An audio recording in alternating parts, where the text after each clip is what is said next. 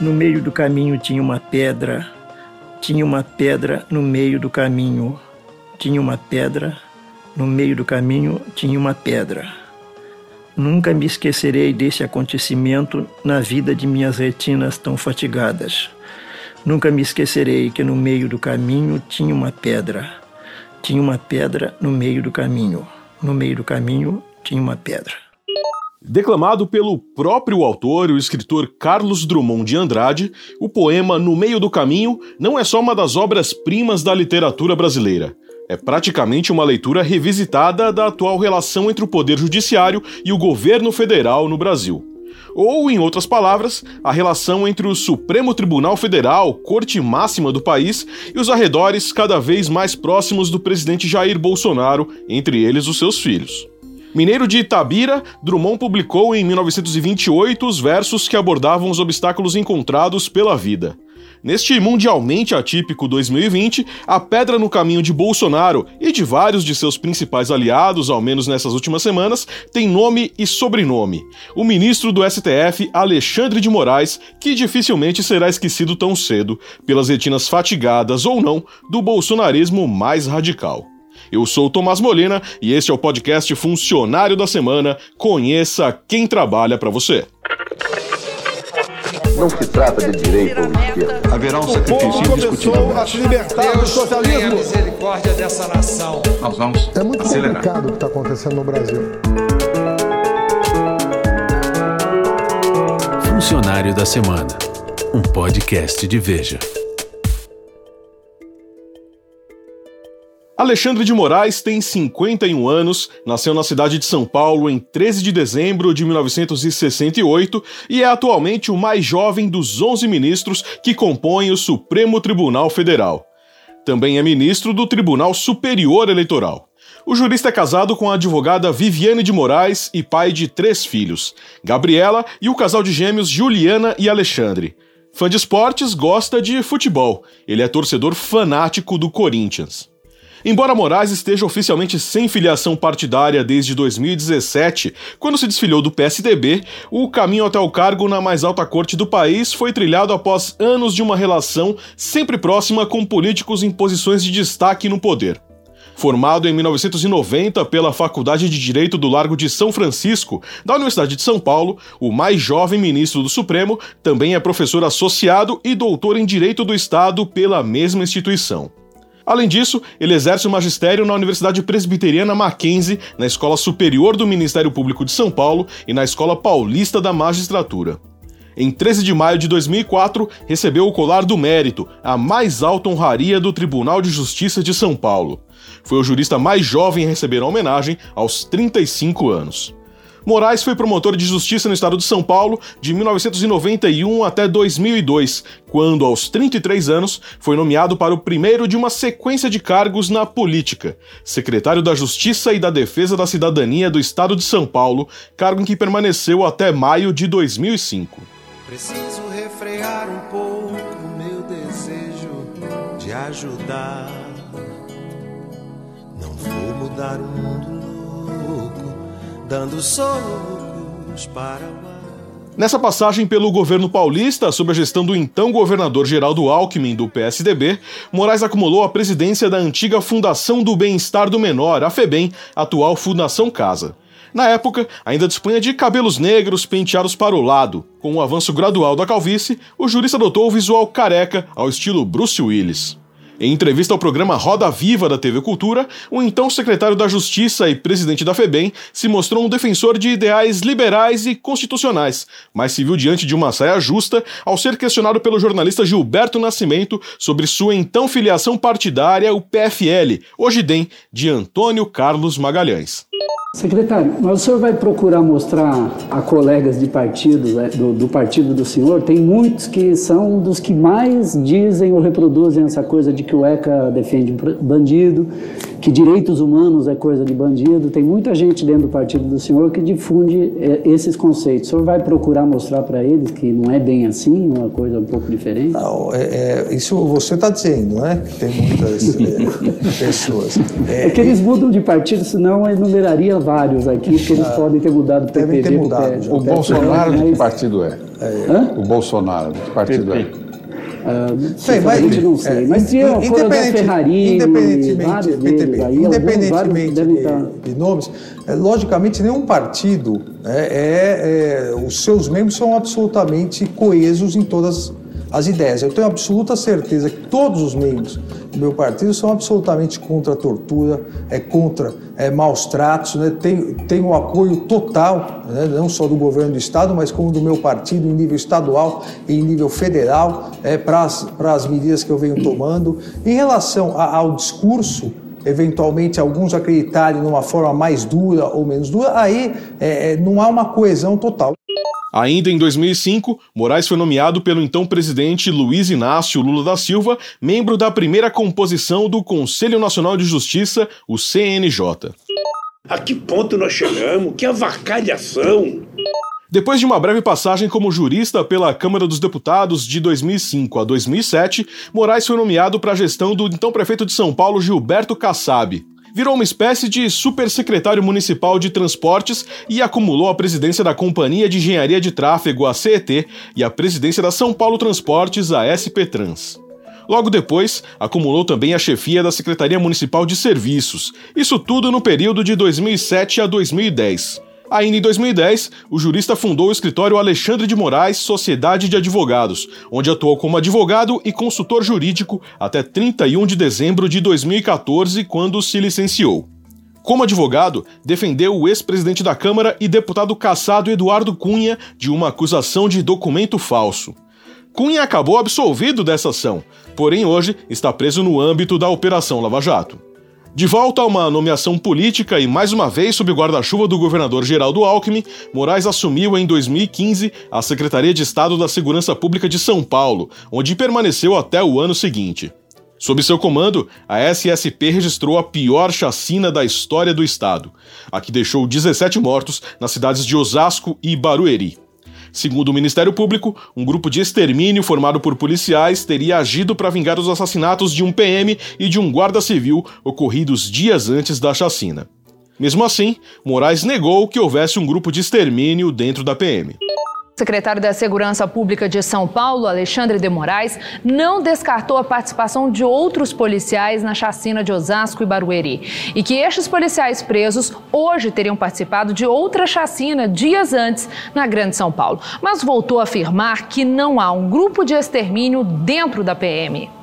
Um grupo de extermínio se reúne com uma finalidade é para exterminar é, sempre determinadas vítimas que apresentam é, condições semelhantes. Não, ideológicas, por exemplo, ou orientação sexual, ou é, questão econômica. Ah, nós não temos aqui é, grupos de extermínio, nós temos assassinos.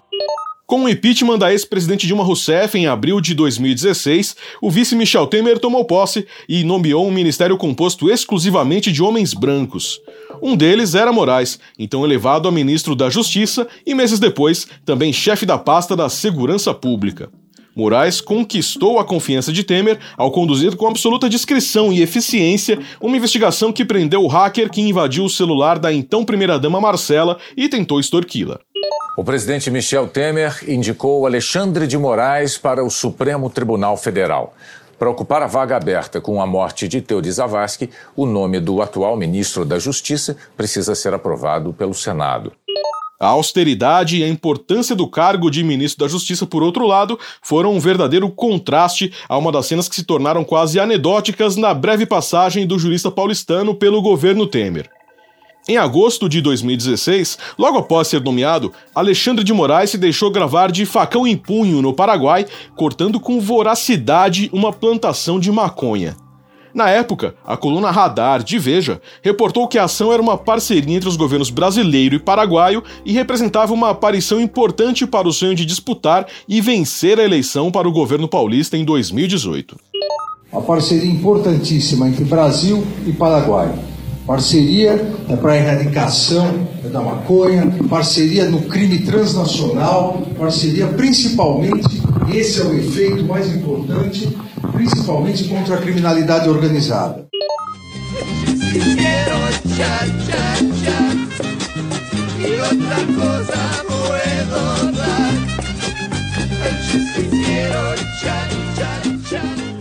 No mês seguinte, uma nova polêmica envolvendo o ministro da Justiça de Temer.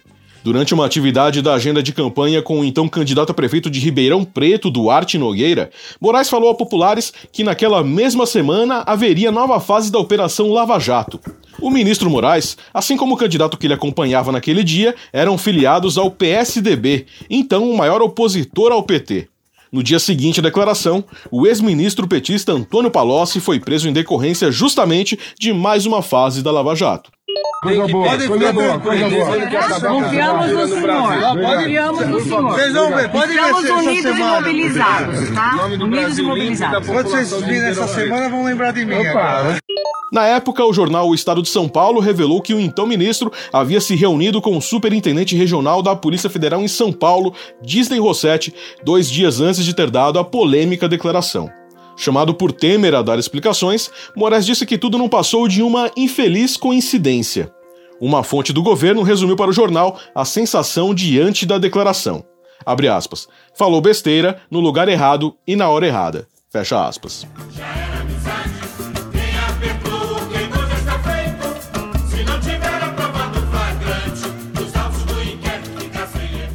A ida de Moraes à corte máxima do país começaria a ser selada de um jeito pouco ortodoxo logo no começo de 2017. O ministro Teori Zavascki do Supremo Tribunal Federal, relator da Lava Jato, morreu hoje à tarde na queda de um bimotor em Paraty, no sul do estado do Rio. O avião levava quatro pessoas. Com a morte de Teori Zavascki, relator dos processos da Lava Jato no Supremo, Temer indicou Moraes para a vaga, o que despertou uma enxurrada de críticas. Seria o jurista e ministro da Justiça, uma vez membro da corte, uma espécie de braço do governo na instância máxima do Poder Judiciário? Ele se desfiliou do PSDB. Em seguida foi sabatinado pelo Senado, onde, mesmo com aprovação para o cargo, foi submetido a uma série de perguntas sobre a relação com o governo Temer, com a Lava Jato e até com a facção criminosa Primeiro Comando da Capital, o PCC. Jamais, jamais eh, fui advogado eh, do PCC e de ninguém ligado eh, ao PCC. Eh, o escritório do qual eu era sócio administrador, no período em que exercia atividade privada, tinha, graças a Deus, eh, inúmeros clientes. Um deles, uma cooperativa que o escritório e a minha atuação nem era direta em relação a esses casos, porque são casos repetitivos, casos de indenização por acidente de trânsito. Determinado deputado, na sua campanha para reeleição, pediu emprestado uma das garagens dessa cooperativa e fez uma reunião com pessoas que estariam auxiliando na sua campanha. Uma dessas pessoas, na verdade, duas dessas pessoas, estavam sendo investigadas pela polícia por ligação dessas duas pessoas com é, o crime organizado. Convidada para essa reunião política. Ou seja, absolutamente nada em relação, vejam, nada em relação ficou comprovado em relação ao deputado, nada em relação ficou comprovado em relação a Transcooper, que emprestou a garagem, muito menos nada em relação ao escritório. Moraes falou sobre a tese de doutorado em que defende que pessoas com cargo de confiança no executivo não poderiam ser indicadas para assumir uma vaga na Suprema Corte. Não vejo nenhuma é, incoerência, nenhuma é, incompatibilidade em defender uma alteração é, e aceitar a indicação. São discussões acadêmicas sempre no sentido é, de um aprimoramento e sempre no sentido de troca é, de ideias. Outra questão respondida por Moraes foi sobre uma eventual incompatibilidade ética como ministro do STF, já que a mulher dele, Viviane Barça de Moraes, atua como advogada de casos levados ao Supremo. Qual é o problema. A esposa, em virtude de cargos exercidos pelo marido, ela tem que abdicar é, de todos os cargos e tem é, que voltar e ficar sem fazer nada em casa, mesmo não querendo. Obviamente, todos os casos em que o escritório eventualmente atue, já existentes ou em em, a existir, é, todos eles, obviamente, eu me darei por impedido. A sabatina foi longa, durou cerca de 12 horas. Mesmo assim, contou com um elástico placar de 55 votos a 13 pela aprovação do indicado de Michel Temer. Com isso, o ex-secretário e ex-ministro de Estado tomou posse como ministro do Supremo Tribunal Federal em 22 de março de 2017. Descrito por auxiliares como centralizador, detalhista, rígido, vaidoso e por vezes truculento, Moraes destoava em temperamento do perfil de Teori Zavascki. Embora rápida, a cerimônia de posse de Moraes no Supremo contou com políticos investigados na Lava Jato, cuja relatoria dos processos cabia a seu antecessor. O presidente Michel Temer, que indicou o novo ministro da corte, veio acompanhado de ministros. Também parlamentares e advogados deram as boas-vindas a Alexandre de Moraes. Entre eles, o presidente da Câmara, Rodrigo Maia, do Democratas, e do Senado, Eunício Oliveira, do PMDB, os dois citados por delatores da Lava Jato. Em fevereiro do mesmo ano, dias antes da posse de Alexandre de Moraes no Supremo, uma reportagem da Folha de São Paulo apontou que a obra Direitos Humanos Fundamentais, publicada por Moraes em 1997, reproduzia passagens de Direitos Fundamentais em Princípios Constitucionais do espanhol Francisco Rubio Lorente, sem o devido crédito e sem informar de que se tratava de uma citação. O livro havia sido publicado dois anos antes pela editora espanhola Ariel. O ministro negou o plágio. Mais de um ano depois, um relatório da Comissão de Ética da USP disse não haver evidências de que Moraes tivesse cometido plágio em um de seus livros de direito. Já como ministro do STF, Moraes foi convidado para uma palestra na maçonaria em São Paulo por causa do aniversário da entidade. Era agosto de 2018, já durante o período de campanha eleitoral no país. Aos maçons, o jurista defendeu os avanços do Estado Democrático de Direito conquistados com a Assembleia Nacional Constituinte de 1987 e com a Constituição Federal de 1988. Também se mostrou um fã da Constituição e da junk food dos Estados Unidos. E o que fez o legislador constituinte de 1988? Ele fez o que lá atrás, como eu disse, em 1787, ou seja, quase 100, quase não, 101 anos, 201 né, anos, não, vamos fazer a conta dele. 201 anos, porque não é 1888, 201 anos atrás, os pais fundadores norte-americanos fizeram. E eu não sou americanófilo. Eu não sou americanófilo, mas né, tem três coisas que eu entendo absolutamente impossíveis de não admirar nos Estados Unidos. A Constituição, a partir dela, a fortaleza das instituições norte-americanas, a Disney né, e o hot dog. Né, são três coisas impossíveis de não se admirar.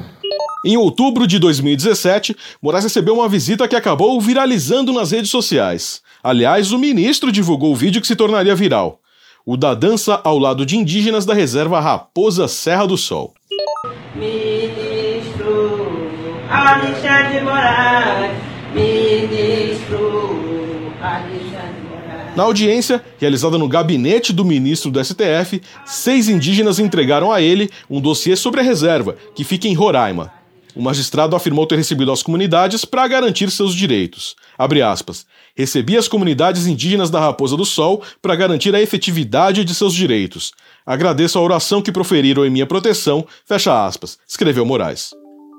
Além do questionamento na sabatina do Senado, a mulher de Moraes, a advogada Viviane Barsi de Moraes, voltou a aparecer atrelada à função do marido em um episódio de 2018. Segundo a colunista Sônia Raci, do Estadão, a mulher de um ministro teria dado uma carteirada na Polícia Federal ao escapar do detector de metais do Aeroporto Internacional Juscelino Kubitschek, em Brasília. A colunista não identificou quem era o casal, mas garantiu que o episódio causou tumulto e constrangimento. A rádio Jovem Pan informou que se tratava do casal Alexandre e Viviane de Moraes. Atenção, venerável público! Quem deu carteirada na Polícia Federal no aeroporto Juscelino Kubitschek em Brasília foi Viviane Barci de Moraes, mulher do ministro Alexandre de Moraes, que a partir desse momento deve explicações cidadãs à nação, porque quem julga também é julgado. Nas últimas semanas, o nome de Moraes tem aparecido nos noticiários de forma bem menos descontraída. E em movimento paralelo ao avanço de um desgaste político que marca o governo de Jair Bolsonaro.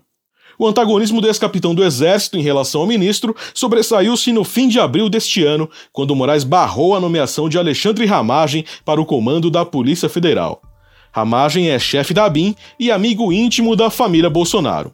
A insistência de Bolsonaro na troca de Maurício Valeixo por Ramagem na direção da corporação havia esgarçado uma já debilitada relação de confiança entre o presidente e o então ministro da Justiça, Sérgio Moro. Ao anunciar sua demissão do governo em abril, Moro apontou a tentativa de interferência política na PF por parte de Bolsonaro. Com a saída de Moro, o presidente fez campanha aberta para nomear Ramagem para a direção da PF, mesmo após o STF abrir investigação para apurar as acusações de Moro contra Bolsonaro. A nomeação foi feita com uma cerimônia de posse fechada, mas durou pouco, já que o ministro Alexandre de Moraes suspendeu a medida, alegando haver indício de desvio de finalidade na escolha do delegado, amigo pessoal dos Bolsonaros. Como mostrou a coluna Radar de Veja, a decisão de Moraes veio acompanhada de fortes recados ao presidente da República. Na decisão, o ministro afirma que apresenta-se viável a ocorrência de desvio de finalidade do ato presidencial de nomeação do diretor da Polícia Federal, em inobservância aos princípios constitucionais da impessoalidade, da moralidade e do interesse público. Segundo Moraes, durante a última coletiva como ministro da Justiça, Sérgio Moro afirmou que Bolsonaro nomeou Alexandre Ramagem para que pudesse ter interferência política na instituição, no sentido de ter uma pessoa do contato pessoal dele, que pudesse ligar, colher informações, colher relatórios de inteligência. Bolsonaro reagiu com hostilidade ao ministro do Supremo, dizendo que Moraes havia chegado ao cargo por causa da sua amizade com o ex-presidente Michel Temer. Eu espero, no mínimo, isso do senhor Alexandre Moraes. No mínimo, espero, senhor Alexandre Moraes, rapidez, para a gente poder tomar as providências. Tá? Não justifica a questão da impessoalidade. Como é que o senhor Alexandre Moraes foi para o Supremo? Amizade com o senhor Michel Temer, ou não foi? Na opinião do colunista Ricardo Noblar, Alexandre de Moraes é o ministro do STF que mais incomoda Bolsonaro, especialmente por não se importar muito com a opinião dos outros. Nas últimas duas décadas, pelo menos, nenhum dos ministros novatos chegou ao Supremo Tribunal Federal pisando nos cascos e com tamanho desembaraço como Alexandre de Moraes. A avaliação é feita pela maioria dos ministros com muitos anos de tribunal. Deve-se isso à, à, trajetória de Alexandre, à sua passagem pela Secretaria de Segurança Pública de São Paulo, à experiência adquirida na convivência com político de todas as cores ideológicas e ao fato importante de ter sido membro do Conselho Nacional de Justiça, tão logo ele foi criado. De Alexandre, disse o ministro Dias Toffoli, atual presidente do Supremo, quando o convidou para comandar o inquérito das fake news. Vejam o delegado que eu escolhi. Alexandre tem outra qualidade. Não liga para críticas que recebe fora do tribunal. Não liga para a opinião pública. Ele hoje é o ministro que mais preocupa e causa incômodos ao presidente Jair Bolsonaro. O inquérito que conduz investiga a produção e distribuição de notícias falsas nas redes sociais e o financiamento de manifestações de rua contra a democracia. Alexandre não tem a menor pressa em concluir. Mas quando o fizer, por tudo que já apurou até aqui, deverá apontar o vereador Carlos Bolsonaro o filho 02 do presidente da República, como um dos líderes da máquina bolsonarista que afronta os demais poderes.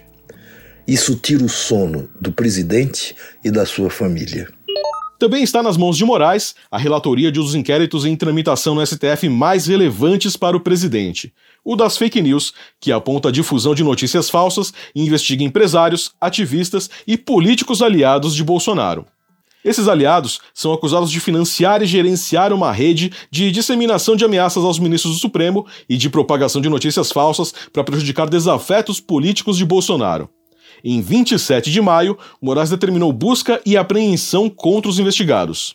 Ao todo, são 29 mandados de busca e apreensão de computadores, celulares e documentos autorizados pelo ministro do STF, Alexandre de Moraes. Não há mandados de prisão. Os agentes estiveram hoje cedo na casa do ex-deputado Roberto Jefferson, no Rio de Janeiro, e do empresário Luciano Hang, dono das lojas Avan. Também na casa do blogueiro Alan dos Santos, em Brasília, e no gabinete do deputado Douglas Garcia, do PSL, na Assembleia Legislativa de São Paulo. Há buscas também nos estados do Paraná e Mato Grosso. Entre os alvos da operação, há mais dois blogueiros do Distrito Federal e pelo menos sete nomes em São Paulo, entre os quais alguns empresários. O ministro Alexandre de Moraes determinou ainda que seis deputados federais e dois estaduais deverão ser ouvidos no inquérito nos próximos dias. Entre os parlamentares estão Bia Kiss e Carla Zambelli e Luiz Felipe de Orleans Bragança, todos do PSL. As ações do STF, que afetam direta ou indiretamente o governo, levaram aliados do presidente a organizar atos que pediam o fechamento do Congresso e do próprio Supremo, o que é ilegal e inconstitucional. Vários desses atos, realizados com aglomeração e em meio a uma pandemia, aconteceram em Brasília, em frente ao Palácio do Planalto, com participação do próprio Bolsonaro em vários deles. No fim da manhã deste domingo, o presidente Jair Bolsonaro voltou a participar de uma manifestação antidemocrática e inconstitucional em Brasília contra o STF e o Congresso. Em discurso aos manifestantes, o presidente, num tom de desafio aos demais poderes, pediu a Deus para não ter problemas esta semana, porque, segundo afirmou, chegou ao limite. Ele não esclareceu o que isso significa. Sem citar diretamente a decisão do ministro do Supremo Tribunal Federal, Alexandre de Moraes, que suspendeu a nomeação de Alexandre Ramagem para a diretoria-geral da Polícia Federal, o presidente Jair Bolsonaro disse que não vai admitir interferências. Não explicou como. E nós queremos o melhor para o nosso país. Queremos a independência verdadeira dos três poderes, não apenas uma letra da Constituição, não queremos isso. Chega de interferência, não vamos admitir mais interferência. É claro isso aí, acabou a paciência, vamos levar esse Brasil para frente.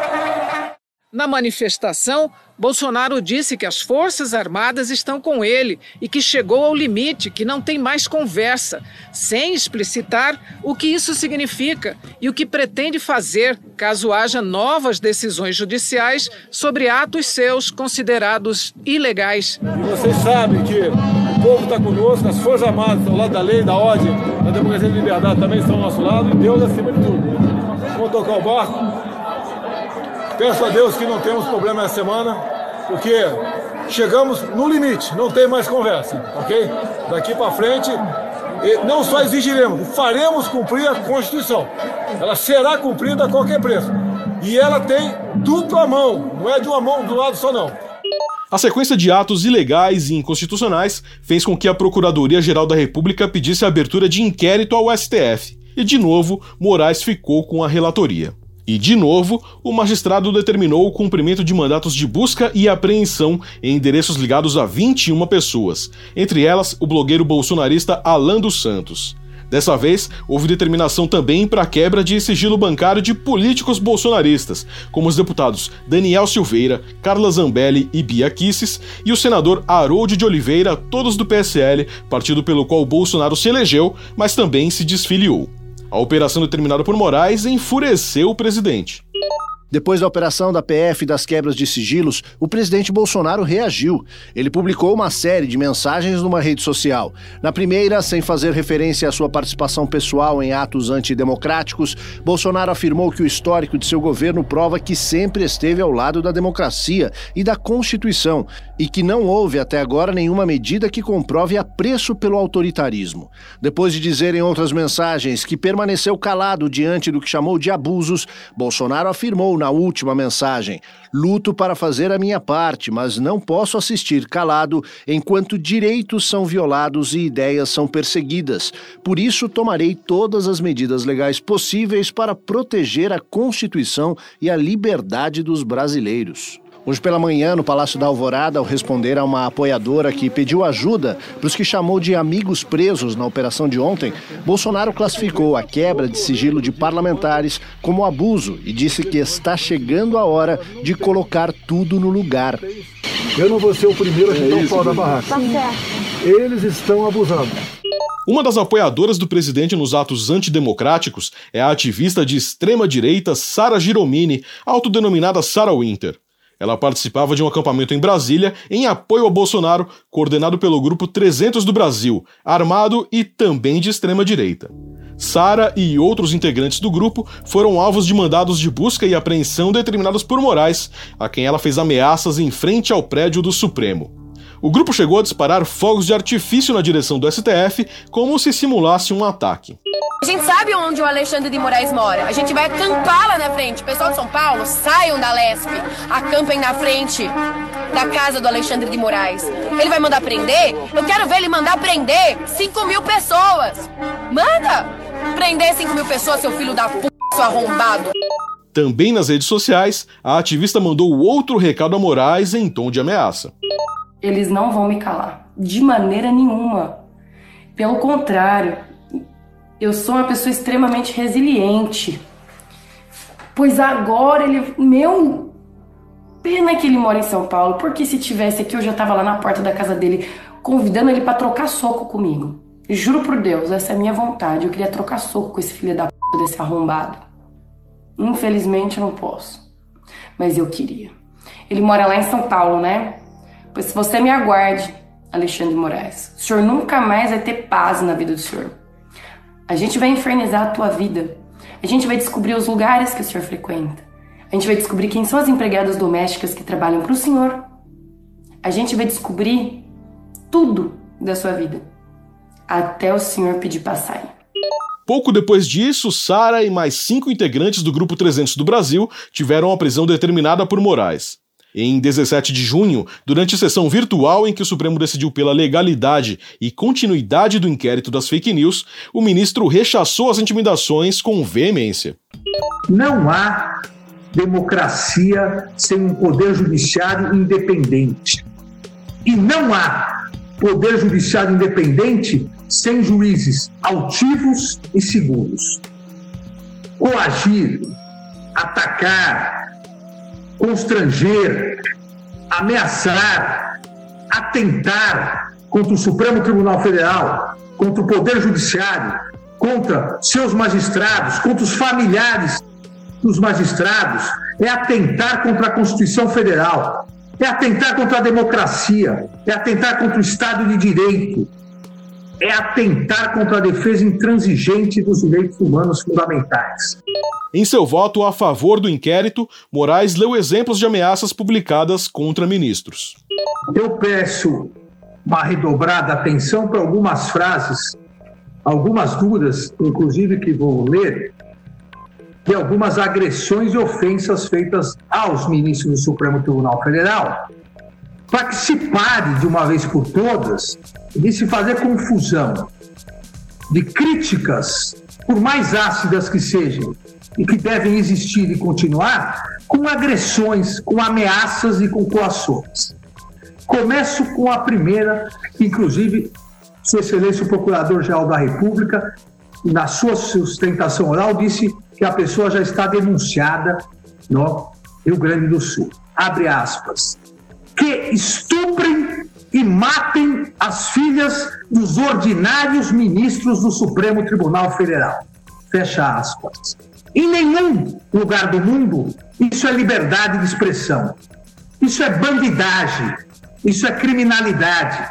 Postagem realizada por uma advogada, uma advogada do Rio Grande do Sul, incitando o estupro, incitando violência sexual contra a filha de ministros do Supremo Tribunal Federal. Segunda frase. Quanto custa tirar a queima-roupa nas costas de cada ministro filho da puta do Supremo Tribunal Federal que queira acabar com a prisão da segunda instância? Se acabarem com a prisão em segunda instância, só nos resta jogar combustível e tocar fogo no plenário do Supremo Tribunal Federal com ministros Barbies dentro. Aonde está aqui a liberdade de expressão? Dois dias depois desse pronunciamento enfático de Moraes, três ministros do núcleo jurídico do governo foram a São Paulo para se reunir com ele. Estiveram com o magistrado os ministros da Justiça André Mendonça e da Secretaria-Geral da Presidência Jorge Oliveira, além do advogado-geral da União José Levi. Eles saíram cedinho de Brasília, vieram aqui para São Paulo para uma agenda até então secreta com o ministro do Supremo Tribunal Federal, Alexandre de Moraes, que tem sido considerado pelo governo como um inimigo, já que ele está à frente de inquéritos, investigações como da fake news, dos atos antidemocráticos, determinado ações contra apoiadores de Jair Bolsonaro. Eles saíram dessa reunião, os três ministros, dizendo que foi uma conversa harmônica, com um sinal de mais tranquilidade entre judiciário e o executivo. Ainda é difícil dizer se de fato vai haver essa trégua pleiteada por Bolsonaro. O fato é que no dia 24 de junho, Moraes revogou a prisão dos ativistas de extrema-direita que pediam o fechamento do Congresso e do Supremo, entre eles Sara Giromini. O ministro determinou que eles usem tornozeleira eletrônica e mantenham uma distância mínima de um quilômetro em relação ao Supremo e ao Congresso Nacional. Em meio a uma pandemia em que o distanciamento social deveria ser obrigatório, nada poderia soar mais útil.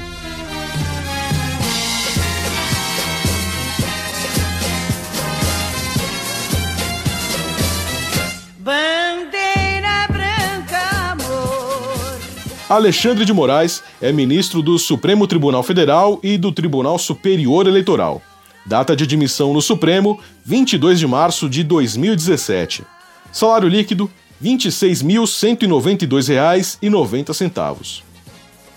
Funcionário da Semana é um podcast de Veja. Locução, Tomás Molina. Roteiro, Janaína Garcia. Edição, Rafael Bertazzi. Direção-geral, Daniel Hessel. Realização, Estúdio Abril.